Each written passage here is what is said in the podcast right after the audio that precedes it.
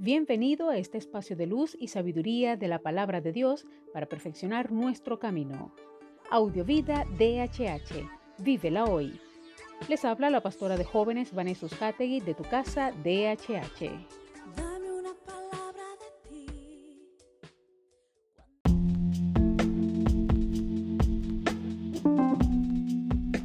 El mensaje de hoy se titula Vivir en paz. Romanos 12 o 18 dice, en cuanto de vosotros dependa, haced lo posible por vivir en paz con todo el mundo, y no os toméis la justicia por vuestra mano, queridos míos, dejad que sea Dios quien castigue, según dice la Escritura, a mí me corresponde castigar, yo daré a cada cual su merecido, dice el Señor. La redención, como ya hemos visto, o el perdón, implica la restauración de las relaciones interpersonales que fueron rotas por el pecado el pedir perdón y el perdonar con acciones intencionales que nos llevan a vivir en la vida cotidiana esa reconciliación. Se espera del seguidor de Jesús tomar la iniciativa en ambas direcciones en obediencia a los mandamientos del Maestro. La escritura, sin embargo, es muy realista al respecto. Todo y nuestra intencionalidad traducida en iniciativas, no siempre vamos a recibir la respuesta que esperamos y que sería degradable recibir porque generaría restauración. En muchas ocasiones veremos que la parte contraria no va a responder a nuestro ofrecimiento y va a mantener su postura negándose a la restauración y reconciliación.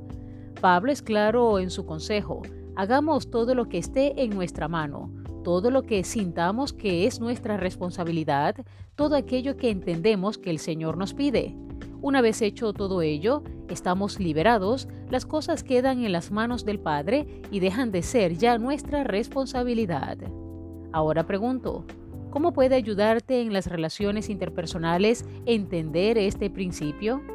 Reflexionemos en esto y oremos. Señor, hoy reconocemos que en muchas ocasiones nos hemos encontrado en esta situación de perdonar o pedir perdón.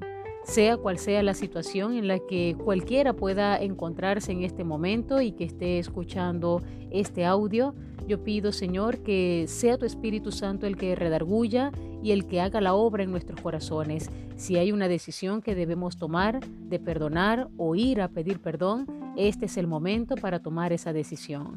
Dirígenos, guíanos y sobre todo llénanos con la valentía de tu Espíritu Santo para accionar en pos de la reconciliación, de la paz y como dice tu palabra, ese mandamiento de amarnos los unos a los otros. Amén.